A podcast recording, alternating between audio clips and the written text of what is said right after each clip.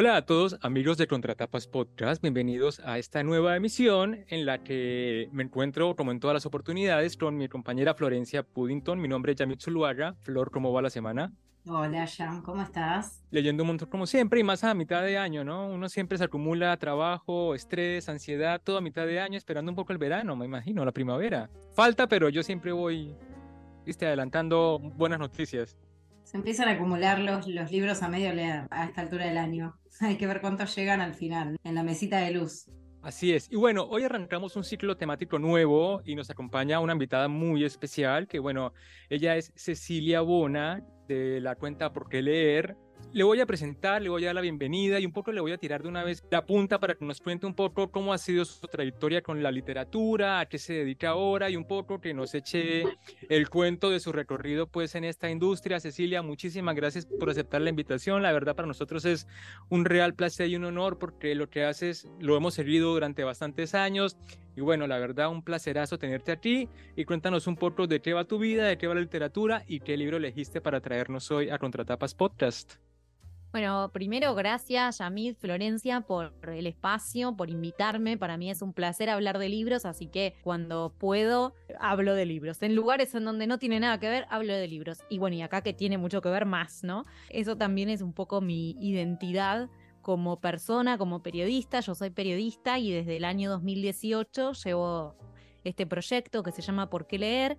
En redes es por qué leer, ok, pero mi idea originalmente era tener un sitio web que recién se pudo lograr este año, a cinco años del comienzo de esta idea que gestaba todo el proyecto, y era para responder con argumentos las razones por las cuales leer un libro. No imponer la lectura de un libro como una especie de cuestión obligatoria, escolar, de tenés que leer este libro. Incluso hasta a veces cuando lo hacemos con entusiasmo viene con una imposición. No, bueno, si no leíste este libro, la verdad que no sé para qué estamos hablando. Y a mí eso siempre me dolía porque mi lectura o mi historia lectora es muy, muy frondosa, pero muy errática. Yo he leído cosas que de mesa de saldos, libros de un peso, cuando era lo que se podía tener en mi casa o iba a la biblioteca del colegio y lo que había lo leía. Entonces cuando venía alguien y me decía, me señalaba que mis lecturas no estaban dentro del canon académico, a mí me dolía. Y decidí que si yo iba a hacer un eh, periodismo cultural, si iba a hablar sobre libros como comunicadora de distintos, en distintos medios, tanto sea un sitio web o redes sociales o canal de YouTube, audiovisual, radio, lo que fuera, siempre iba a ser desde la invitación. Por eso la cuenta se llama ¿Por qué leer? Y en redes sociales fue mi primer fuerte porque, bueno, no había que desarrollar nada, ya estaba desarrollada la aplicación, yo solamente tenía que desarrollar todo mi, todo mi contenido y empecé ahí y descubrí que en realidad yo no iba a estar sola comunicando, sino que yo iba a ser como la que prende el fueguito en un fogón, la que prende la llama para que vinieran otros lectores y tal vez quisieran charlar conmigo, pero tal vez quisieran charlar con otros lectores. Y eso lo aprendí en redes sociales. Así que ahora el sitio web que en su momento iba a existir y no existió, y ahora sí, es periodismo cultural sobre libros, lecturas y lectores. Porque los lectores también somos parte de la construcción de este gran, eh, de esta gran biblioteca que somos como sociedad. Ay, qué, qué lindo lo que decís. Porque se parece mucho a nuestro planteo. Nosotros también decíamos como, bueno, una de, los, de las cuestiones es no hablar mal de un libro, o sea, no, no hacer esas críticas negativas, porque siempre para un libro hay un lector. Y entonces, bueno, tratar de destacar los puntos fuertes que nos siempre hay algo original, algo diferente, algo para decir sobre los libros. Me, me copa tu, tu, onda, tu discurso, porque sí, creo que es parecido a lo que nosotros planteamos. Y bueno, cuéntanos, ¿qué libro nos traes a Contratapas? ¿De qué autora y por qué elegiste pues esto para nosotros? Bueno, a mí me convocó mucho de la premisa de, de Contratapas Podcast la idea de que habláramos de una temática a partir de un libro. Como que es una vuelta distinta de lo que suele pasar cuando hablamos de libros, porque a veces queda circunscripto a lo que nos pasó con ese libro, y en realidad la gracia un poco de la literatura es que nos exponga a temáticas que o vivimos y revivimos a partir de la lectura o que no conocemos y nos ponemos como un poco a tiro con lo que está pasando. Y yo les los invité a que leyéramos juntos Panza de Burro, que es un libro de Andrea Abreu, que mm, lo editó Barrett, editorial española, en el año 2021 y que mm, es parte de una colección que se llama Editor o Editora, en este caso por un libro, que es que llaman a un escritor o un editor, lo invitan a editar un libro y ese escritor tiene que buscar un libro para editar, es decir, hacer el trabajo de un editor.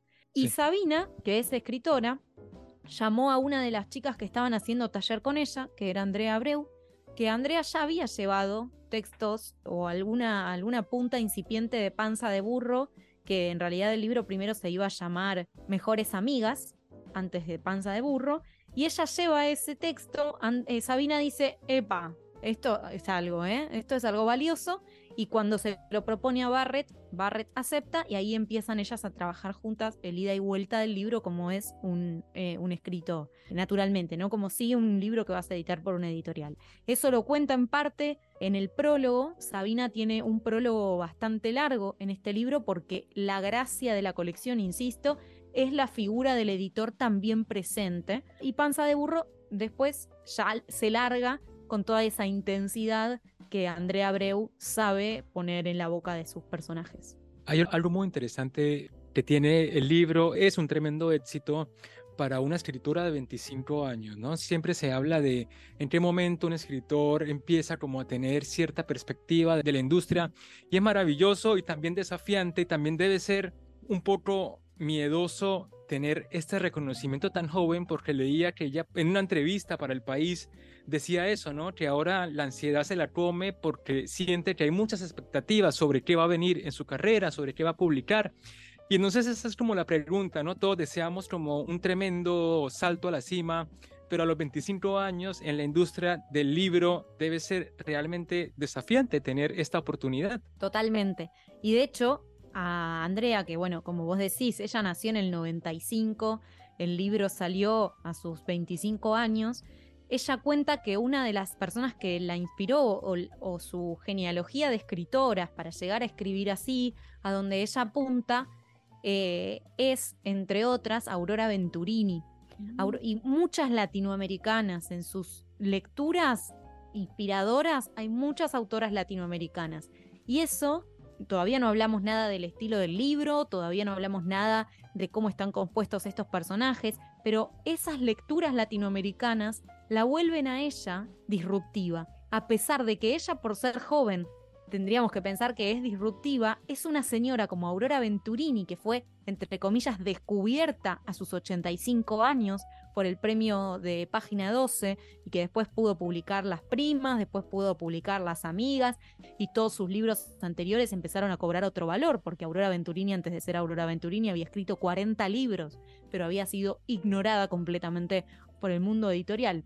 Y Andrea dice que Aurora Venturini, a quien descubrió por medio de Leila Guerriero, ella se conmueve por esas voces que logra Aurora Venturini. Entonces, Aurora Venturini de 85 años con Andrea Abreu de 25, dos extremos que habitualmente están lejos de ser los éxitos de la literatura y sin embargo que en este caso explotan. Me pareció muy interesante el hallazgo. A mí me gusta cuando un libro te deja pensando un rato largo, ¿no? Cuando cerraste, el, terminaste la última página y hay algo que en ese proceso, o algo emocional, unido a, que hay puntas abiertas que no se cerraron, entonces vos podés terminar de delinear a estos personajes y a sus historias. Eso para mí completa un libro que realmente te funcionó. Encendió esa llama, como para usar la metáfora que vos decías recién, y me parece que con este libro pasa eso.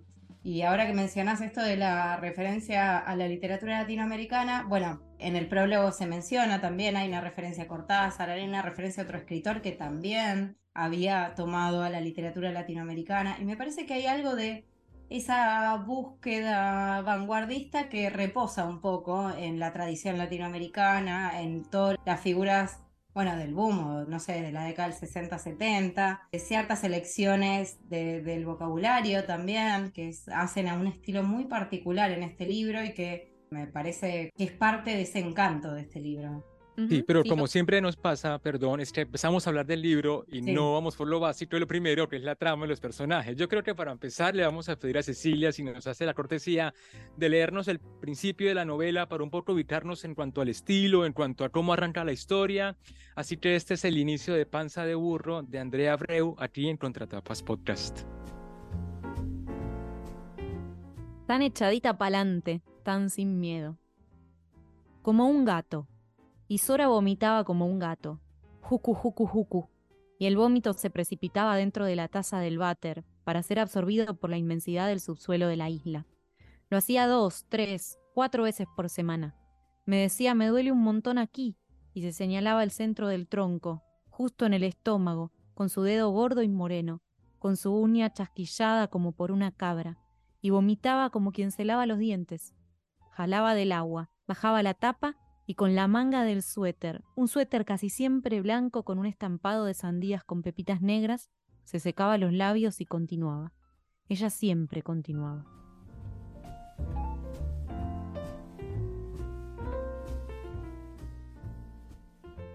Bueno, ahí tenemos el inicio y yo creo que empezaría hablando de la forma del lenguaje, ¿no? Porque es una de las propuestas más novedosas que tiene el texto. La historia trata de dos amigas de aproximadamente 10 u 11 años que viven en Canarias. Y bueno, es una situación como de mucha pobreza y mucha precariedad en el contexto.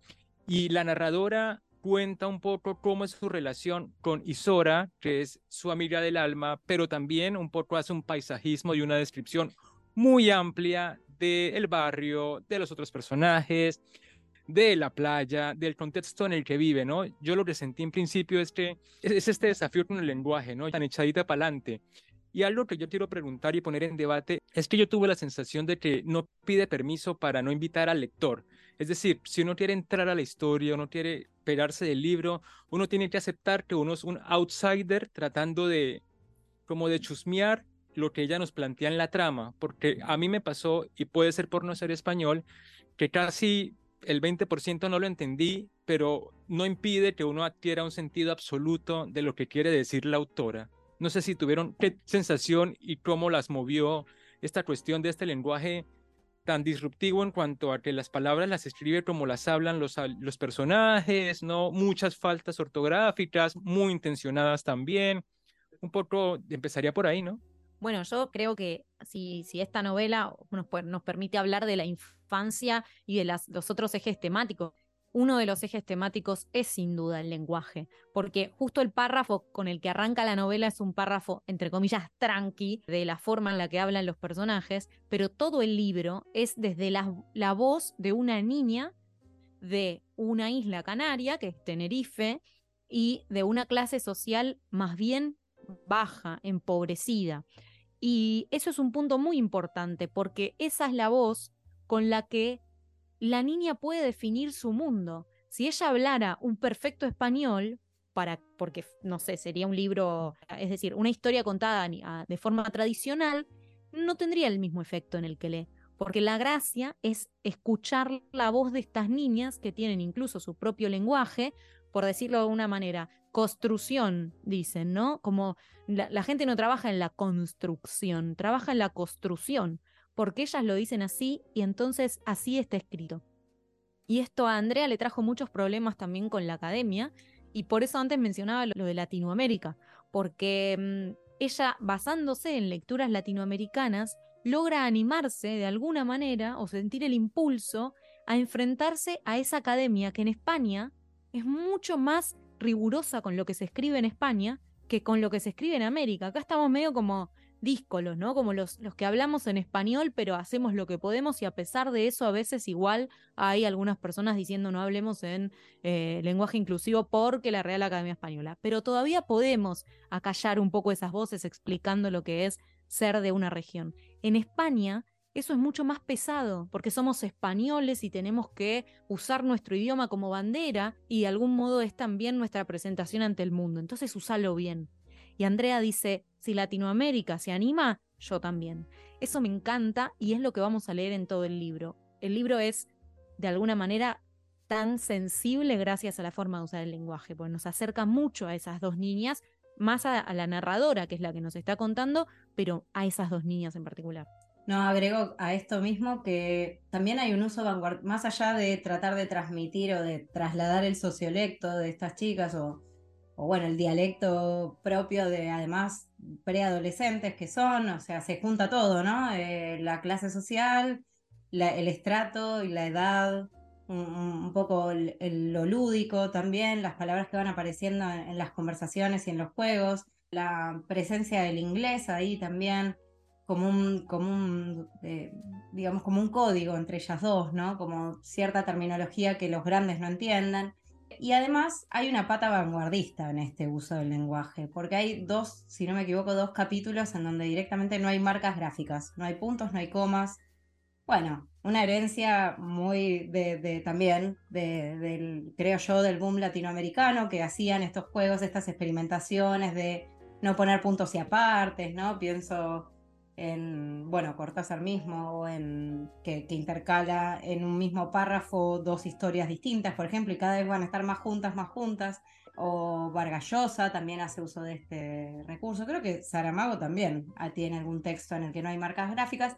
Y ahí también está muy bueno porque son justo dos, dos capítulos en los que se reconstruye un monólogo interior, una serie de pensamientos muy atravesados por las emociones de la narradora. Entonces también como la marca gráfica o la falta de marcas gráficas empieza a tener este, más allá de la pata del desafío también a la academia y, a la, y al bien decir, que además, ¿qué será el bien decir, no? Porque hay también, bueno, para no irme por las ramas, hay un personaje madrileño que viene a interactuar con estas chicas y hay también hay una conversación que trae de vuelta todo este debate de centro y periferia que existe también en la propia España, ¿no? Pero bueno, más allá de todo ese desafío que es muy interesante, como vos contás, también está esta cuestión de cómo transmitir ese apelotonamiento de emociones, ese, ese vaivén o esa discusión con uno mismo que implica eh, hacer un duelo amoroso, ¿no? O, descubrirse ciertas emociones, descubrirse en el sentido de develarlas, descubrirlas por primera vez. Bueno, todo lo que está atravesando una preadolescente, con lo que implica también la emoción preadolescente, que no es lo mismo que el tratamiento adulto que uno hace sobre esas sensaciones y esos sentimientos. Creo que bueno, que el recurso funciona también por eso, porque uno lo lee apresurado, sin, sin esas pausas, sin esas comas, sin esos puntos seguidos, sin separar en párrafos, lo lee atravesado con los mismos arrebatos que tiene la protagonista que nos está contando su historia. Es un juego como muy interesante, ¿no? Como una especie de prisma que se abre a una serie de colores eh, y nos deja ver una novela muy compleja, ¿no? Mucho más compleja de lo que parece. Y muy sencilla, ¿no? Porque el, el, producto es, es, muy terminado. Y aparte, esa cuestión del ritmo, porque siento que el personaje no para de pensar, no para de pensar, nunca hay espacio, nunca hay como una pausa, ¿no? Nos obliga a tener que llevarle la carrera y es una niña de 10 años cuya cabeza da vueltas como si fuera, viste, como una nave espacial y son cosas que solamente se perciben por la forma en que decidió escribir y por lo que decidió escribir. Yo quería nada más como decir que creo que para escribir esto tenés que saber muy bien usar el lenguaje, o sea, el idioma y la forma de escribir, tenés que ser muy conocedor de las reglas para romperlas de esta manera. A veces romper las reglas puede salir mal. Y acá está muy bien delimitada este espacio medio como de, sombra entre el buen uso y el mal uso, o entre lo que solemos leer y lo nuevo para que no nos perdamos, pero al mismo tiempo para que podamos asumir esa propuesta que nos está haciendo Andrea. Y esa es la magia que creo que hace que se sostenga el libro y que enfurezca a un montón de gente por su forma de estar mal escrito. Gente enfurecida, pero que a lo mejor lo disfrutó un montón y se encantó con la lectura. No sé, yo creo que hay mucha gente enfurecida porque la, han denunciado como, como la transgresora, la, la rompe lenguaje, la rompe idioma. Pero bueno, creo que un poco acá podés quedarte con lo literal. O sea, hay un momento donde eh, arranca el libro, con lo acabamos de escuchar, arranca el libro con la coprotagonista, o sea, la, amiga, la, amiga de la narradora, vomitando. Y después hay un montón de escenas escatológicas, asquerosas en el libro. ¿Esa es la trama del libro? Por supuesto que no. si lo tomamos literal, nos estamos perdiendo la trama que sostiene en realidad la historia, que es la relación entre dos amigas que están creciendo casi solas, con muy poco sostén adulto, y que con esa poca información que van recabando de las, las observaciones, tejen una trama juntas que incluye los pensamientos de la narradora, que es constantemente una admiración, un odio, un deseo para, para con su amiga, y por otro lado lo que les está pasando en realidad. Entonces tenemos dos narraciones que van en paralelo constantemente y que son entendibles. Nos podemos enseguida apegar a esas historias. Todos tuvimos amigas que nos hacían sentir mal, todos tuvimos travesuras. Está claramente ambientado en los 90, entonces quienes crecimos en los 90 también podemos reconocernos en esa, en realidad no es en los 90, sería más para el lado de los 2000, ¿no? Pero digo, el Messenger, el momento en el que van al ciber y charlan, no voy a spoilear, pero el que charlan por Messenger, que dicen Messenger con Y, es recontra mega real. Era siempre así. Sí, sí, sí. El ciber de la escuela, o sea, la, clase de computación era tratar de esconderse del profesor de computación para entrar al Messenger. Sí, sí, totalmente. Bueno, eso es otro punto, ¿no? Las referencias culturales son muy cercanas a toda una generación. Este, además de, del Messenger y de la computación, también la música, ¿no? Yo como colombiano también veía Pasión de ah. Gavilanes en la tarde en el televisor. y escuchaba aventura, pero faltaba más, ¿viste? Dos años estuve pegado a, Romeo Santos. Entonces ahí también como hay un acercamiento a la descripción de un contexto eh, como mucho más cercano, ¿no? Porque estamos acostumbrados a que en otras las novelas, cómo eran los 80, cómo eran los 90, pero ahora ya se está evidenciando que también los 2000 ya están siendo descritos y están siendo narrados, ¿no? Y eso es realmente fascinante porque uno atravesó eso, como tú decías. En un punto ellas entran al chat, es como a tener encuentros homosexuales a través de la pantalla, un poco eróticos, porque hay que decir que Isora, la amiga de la narradora, contrasta con su propia personalidad, ¿no? La narradora es una, es una niña más inocente, más, más en el momento de descubrir, y la otra parece que le lleva millas de experiencia, ¿no? En parte creció sin sus padres, no tiene padres, vive con una abuela muy violenta, ¿no? Y hay un contraste en cómo se da una amistad entre una niña de pronto más infantil en su forma de abordar el universo y la otra que tiene como esa necesidad de simular lo adulto y de vivir todas las experiencias de golpe de manera intensísima, ¿no? Y de destruir el mundo como lo descubre, como tú decías, ¿no? Sin guía adulta. Leí un comentario en Google de esos, de alguien que había leído el libro y decía, es muy difícil de, entender si no viviste en las Islas Canarias.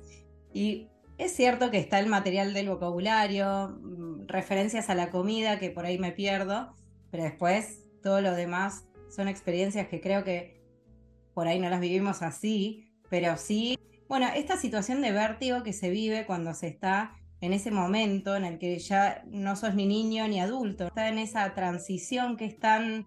tan horrible. Tan horrible, sí. Pero también imprecisa, también imprecisa porque hay un despertar sexual muy explícito y eso no necesariamente se da a los 10 años. Es decir, hay todo un rango, ¿no? Hay toda una cuestión de experiencia personalísima que puede ir desde mucho antes, desde los 8 hasta gente, viste, a los 15, 20.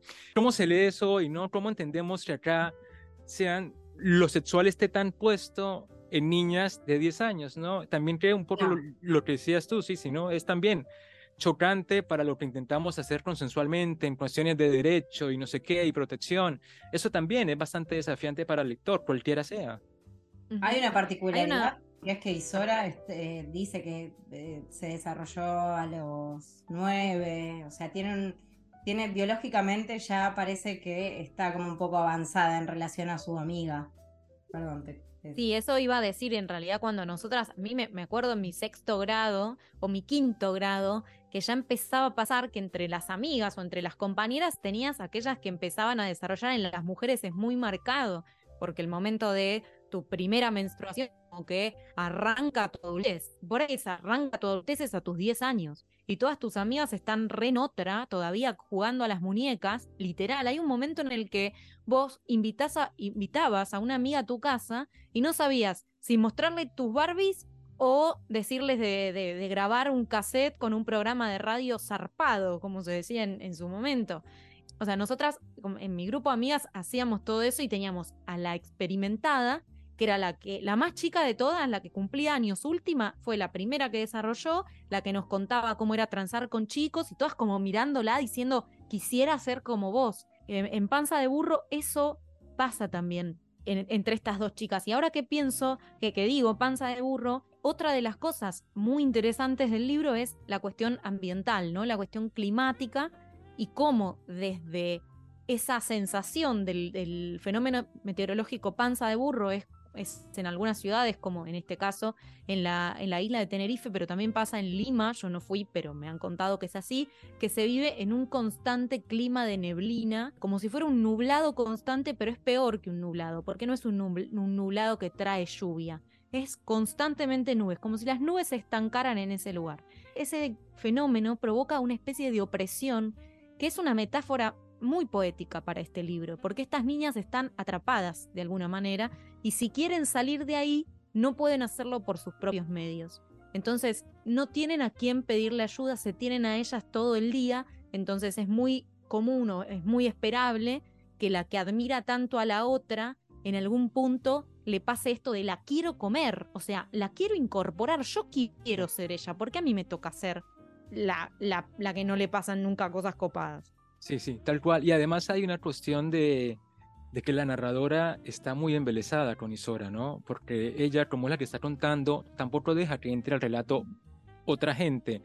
Pero es un enamoramiento que no se puede definir como tal porque ella no sabe lo que le pasa con Isora, no sabe que es estar enamorado, que no, ya solamente la necesita todo el tiempo, ¿no? Todo el día, en todo momento. Y ahí hay como esa, esa línea difusa entre, entre no entender lo que no le está pasando y tratar de describirlo. Y esta es la mejor forma de hacerlo, porque no tiene tal avance, ¿no? En la vida para definir esto pasó así o esto lo puedo interpretar así. Incluso en el momento en el que hay una violación, ella no termina de entender qué es lo que le está pasando, qué es lo que le pasó, solo siente mucha ira.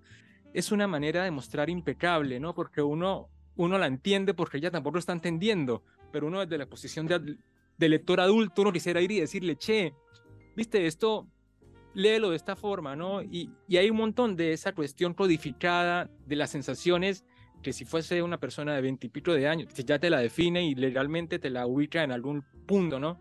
Y eso para mí es muy impactante, que ella en su propia experiencia le pasa lo bueno, le pasa lo malo y no registra la gravedad en todo caso, que sí puede registrar un adulto. Ahí funciona bárbaro el, punto de vista, ¿no? La elección del punto de vista y las limitaciones que tiene el punto de vista de infantil.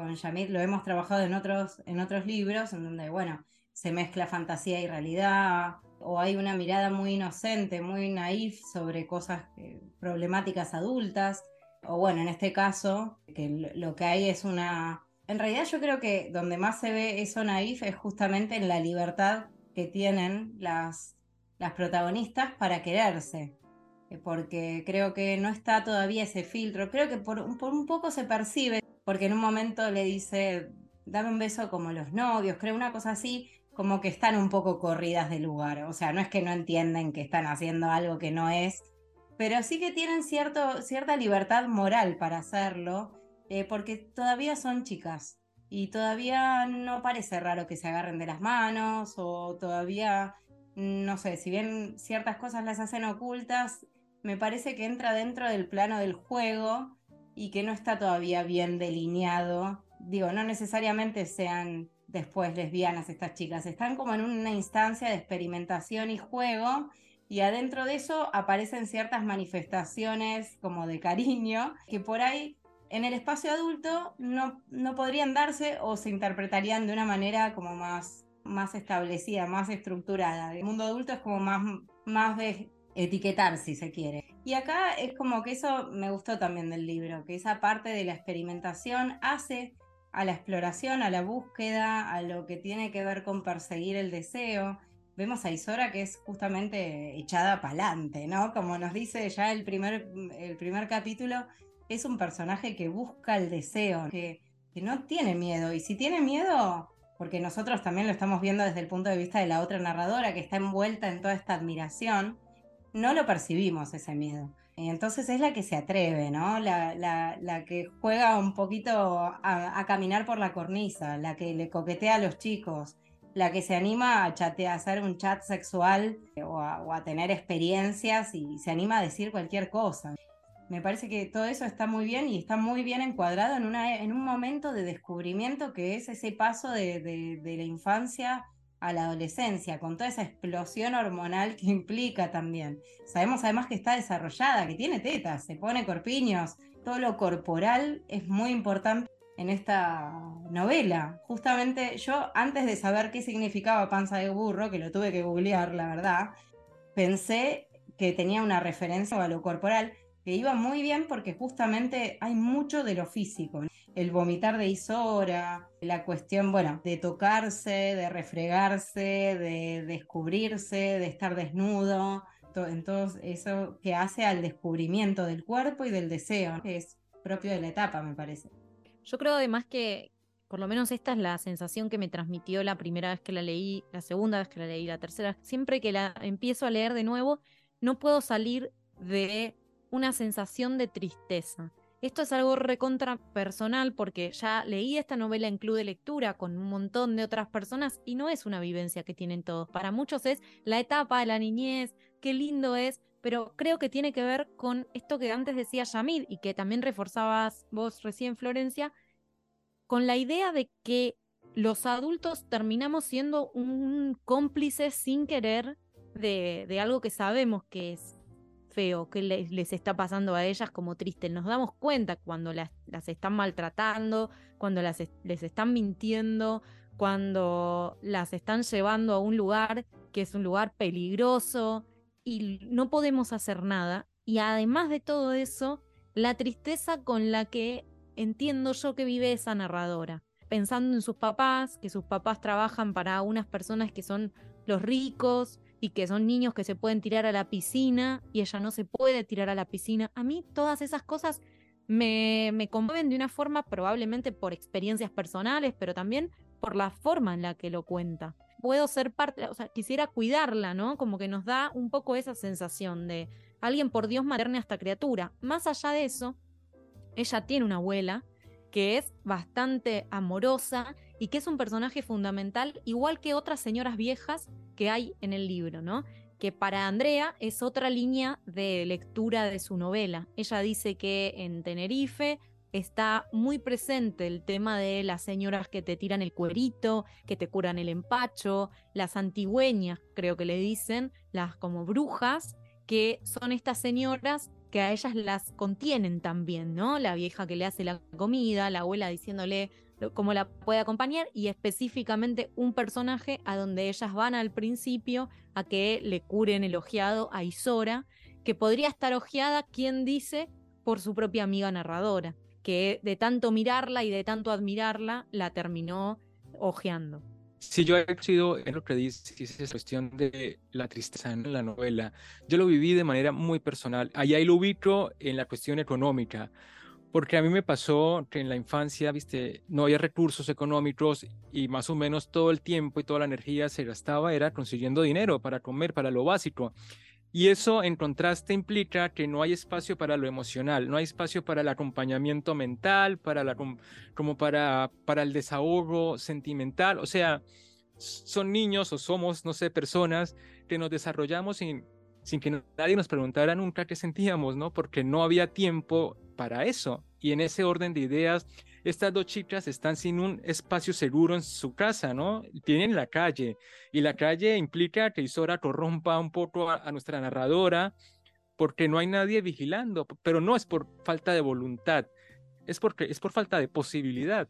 Y ahí es una lectura muy interesante porque no lo había pensado de esa forma, pero, pero sí, ¿no? Están como atravesando la universidad de la calle a los 10 años y sobre todo en todo lo que, en todas las decisiones que toma la narradora, porque sí que tiene una percepción del miedo y del riesgo y tiene ciertas, ¿no? Ciertas inclinaciones hacia esto lo hago, esto no lo hago, pero nunca alguien al, que pueda acercarse para consultarlo. Pues pues su familia, sus papás están trabajando, ¿no? Su abuela también está en la suya y por ahí hay un tío que aparece cada tanto, pero más se ve en Isora, ¿no? En Isora la abuela es como un, es, un personaje antagónico que un poco la hace vomitar, así que suponemos que el Isora es bulímica porque la abuela no quiere que engorde o quiere que permanezca flaca, entonces ahí hay un móvil que no conocemos, ¿no? Le quiere conseguir un marido ¿Qué quiere hacer con Isora? ¿Por qué esta obligación a llevarle ese camino desde la ignorancia? Porque tampoco se puede juzgar a personajes que viven en este universo que nos presenta Andrea. Yo te, tomo una frase que decía Yamil recién, que de hecho la anoté, de lo de gastar recursos para buscar dinero y no te queda tiempo ni tus otros recursos para las emociones creo que eh, la voy a implementar en mi, en mi historia personal y en todas las cosas creo que, podemos llegar a pensar en, bueno, en qué estás usando tu tiempo. Si el 80% de tu tiempo está implicado en conseguir un trabajo, en tener dinero y todo, las consecuencias pueden ser estas. Creo que hay dos escenas que para mí son terribles de esta historia y una tiene que ver con el momento en el que ellas se quieren ir al mar, a la playa, porque no nos olvidemos que están en época de vacaciones, hay turismo en Tenerife, está la gente en el mar y ellas no pueden ir porque nadie las lleva. Y van a un arroyito, en realidad que es como una especie de desagüe cloacal o, alguna cosa así, ¿no? No dice cloacal, creo. Un canal. Está medio rota una parte de piedras y ellas ahí ven una tirita de agua, entonces eso para ellas es a juguemos a la playa, ¿no? Para mí eso es de una tristeza atroz. Y por otro lado, la escena que más, más tristeza me da es ese final de un capítulo donde una la acompaña a la casa a la otra y le dice, acompáñame Jit, que yo siempre te acompaño, y van a la casa y cuando la otra se tiene que volver le dice, pero acompáñame Jit, que yo siempre te acompaño, y van y vuelven y van y vuelven de una casa de una a la casa de la otra juntas y después cuando uno está por volver, vuelven a ir juntas. Esa sensación de soledad, pero te tengo a vos por lo menos, eh, me resulta de una tristeza que no lo puedo superar. Sí, a mí me dio la sensación de que cuando se habla de pobreza es bastante parecido en todos los escenarios, ¿no? Esta situación del despojo y de, estar a la buena de Dios, ¿no? Que, tienen las protagonistas y que tiene el pueblo en general, porque hay poca presencia del Estado, por no decir nula presencia del Estado. Tenemos esta, comitiva que se juntan a organizar las fiestas y que van pidiendo donaciones y la única referencia que yo me lo noté porque me parece que la novela tiene esos detallecitos, ¿no? Esas cosas que están mencionadas al pasar y que tienen un peso, que es este político que se menciona cada rato, que aparece en la TV diciéndole a la población que se tranquilice ante la posibilidad de que eh, el volcán entre en erupción. Y esa es la única referencia del Estado para toda esta gente que, que bueno, que evidentemente está sufriendo ciertas carencias.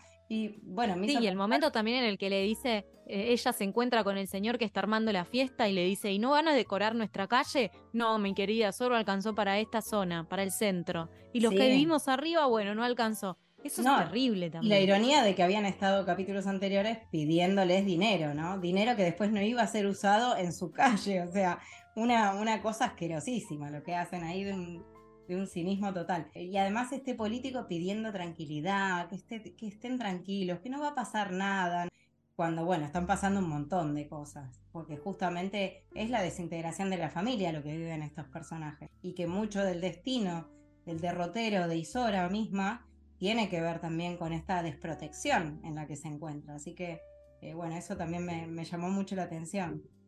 Yo para ir cerrando, este, mencionaría a un personaje que también, porque este, hablamos de temas y todos son súper trascendentales, aunque sea para nuestra época, ¿viste? Hoy, se habla de esto, se habla de la sexualidad, se habla de la niñez, se habla de la... Y también está Juanita Banana, que es un chico amigo, ¿no? Que yo leí, o sea, yo lo tomé como un chico, ¿viste? Muy homosexual en sus primeros momentos, como a todos los homosexuales nos habrá pasado, pero luego leí en una entrevista que ella lo pensó más como un personaje no binario. Y ahí este, me resonó mucho, sobre todo la escena en que, porque él, juega con ellas a las Barbies, viene el abuelo y se lo lleva violentamente de una oreja, ¿no? Y también es esto, ¿no? También cómo la ignorancia se filtra en todos los lugares, más allá de la clase social, más allá de la economía, más allá de las creencias, porque tenemos una sociedad o, un, una cuestión cívica que no responde al catolicismo, ¿no? que es lo que más usual se nos presenta. Acá hay brujería, acá no se habla tanto de eso, pero el chico con inclinaciones diferentes o con comportamientos diferentes ya es juzgado y es, no, es marginado. Tanto así que una de las casas de esta línea entre una y la otra es la casa de los homosexuales. No tienen nombre, no tienen personalidad, no tienen, solamente son los homosexuales, no es su rasgo identitario. Y también ahí e, es lindo porque, porque uno cada vez se encuentra con estas cuestiones que lo que ayudan es a pensar el lugar, ¿viste? No nos baja línea política, no nos, no nos hace una, una propuesta de cómo interpretar el mundo, solamente pone ahí la semilla, cada lector, esperamos todos, lo tomará como sabiduría. Y creo, mi último comentario sería a partir de este hermoso personaje del que quisiera saber mucho más, que está presente ahí en más de una vez. Es adorable Juanita Banana, porque además juega a las Barbies y juega a las Barbies a lo tonto, digamos, como se decía en mi casa. Eh, o sea, en mi casa el que jugaba mal jugaba a lo tonto. Y cuando vos tenés diferencia de edad, yo tengo muchos hermanos y las más grandes queríamos jugar bien y venían los más chiquitos. Mi hermano siempre quería ser el ladrón que robaba el supermercado y rompía todo el supermercado que nosotras habíamos armado. Y a mí me parece que Juanita Banana tiene tal soledad que ve en ellas dos otro mm, eh, paradigma de la admiración, como las mujeres más grandes. Y él quiere jugar a la patineta, pero quiere jugar a las Barbies, que es el juego que ellas tienen y es un lugar de libertad para él, que ellas le dicen en burla, Juanita, ¿no? él como que queda ahí medio en un lugar de, bueno, díganme como quieran, pero déjenme jugar con ustedes. Y siente libertad. Para mí el espacio, más allá de que el abuelo lo castiga y lo castiga duramente y ellas escuchan los gritos y se tapan los oídos entre ellas para no escuchar los gritos de Juanita Banana, más allá de eso, él va a seguir buscando ese espacio de libertad porque de hecho eh, avanza la novela y vuelve a aparecer el personaje y vuelve con ellas. Eso es re importante.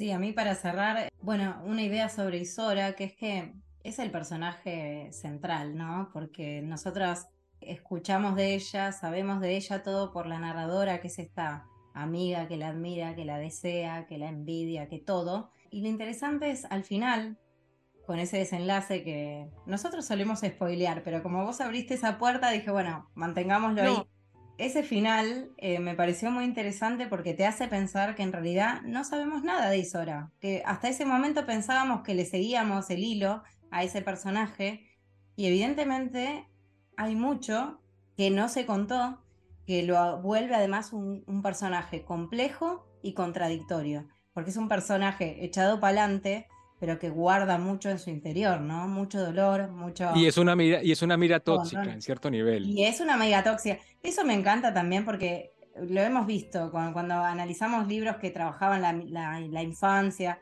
y decíamos, bueno, hay personajes infantiles que pueden ser malvados. Y bueno, las relaciones de amistad también nunca son puras, siempre hay un veneno deslizándose de ahí, ¿no? Eh, y es así, es con sus claroscuros. Eso me, me encanta también, ¿no? Podrirla un poco de vez en cuando. Así que bueno, este Ceci, yo creo que si una idea se queda por ahí rondando, eh, ¿por qué leer esta novela? ¿Por qué leer esta novela? Ya que tenemos a la dueña de la página ¿Por qué leer? Este, y, cuéntanos un poco cómo te encontramos, a dónde vamos a buscarte, en qué proyectos andas, y bueno, ya vamos un poco cerrando con tu cuña ahí sobre la novela y sobre tus propias formas de promover la literatura. Bueno, para mí esta novela es una novela que es para, para disfrutar, pero para sentir cosas. Por eso me, encanta recomendar su lectura. Si les interesa el mundo editorial, pueden ir a buscar la colección de fotos. Como la foto de la tapa forma parte de una colección de la fotógrafa Alessandra Sanguinetti, que tiene en su Instagram un montón de fotos de estas dos chicas que están en la tapa porque ella las fue siguiendo a lo largo de los años y es una historia aparte del libro, ¿no? Pero bueno, si quieren, los invito a eso. Y por mi parte, yo estoy en todas las redes como Por qué leer OK. Lo más fuerte son los audiolibros, audiolibros por qué leer en Spotify y también un canal de YouTube. El canal de YouTube propiamente, donde voy subiendo cuando puedo, todas las semanas, videos de recomendaciones y otro tipo de contenido, recorridos por bibliotecas, entrevistas, documentales, etc. Instagram, por supuesto, porque ahí está la cotidianeidad del proyecto, pero eh, lo más importante para mí, el pequeño hijo, el nuevo hijo de Por qué leer, que es el sitio web, porqueleer.com, donde hay noticias, entrevistas, reseñas, videos. Es como una especie de compendio de todas las actividades de Por qué leer, que entre otras cosas estoy intentando hacerlo un poquito más federal y cuando me invitan, cuando puedo, viajo y propongo encuentros presenciales de lectura silenciosa, pero en espacios públicos, lectura colectiva. El proyecto es Colectivo de Lectores, también tiene su web, colectivodelectores.com, y la invitación es a transformar en propio el espacio público de la forma más hermosa, que es leyendo todos juntos, para que en esa manifestación poderosa también contagiemos a otros las ganas de leer. Muchísimas gracias y por estar aquí en el programa. Y bueno, a Flor, nos vemos en el próximo episodio de Contratapas Podcast. Ya saben, Instagram y YouTube, arroba Contratapas Podcast. Nos vemos en el siguiente libro, en el que continuaremos con este ciclo de amistad infantil. Bueno, ahí vamos definiéndolo. Así que Ceci, Flor, hasta la próxima. Muchas gracias a ustedes, muchas gracias por escucharnos. Chao, chao.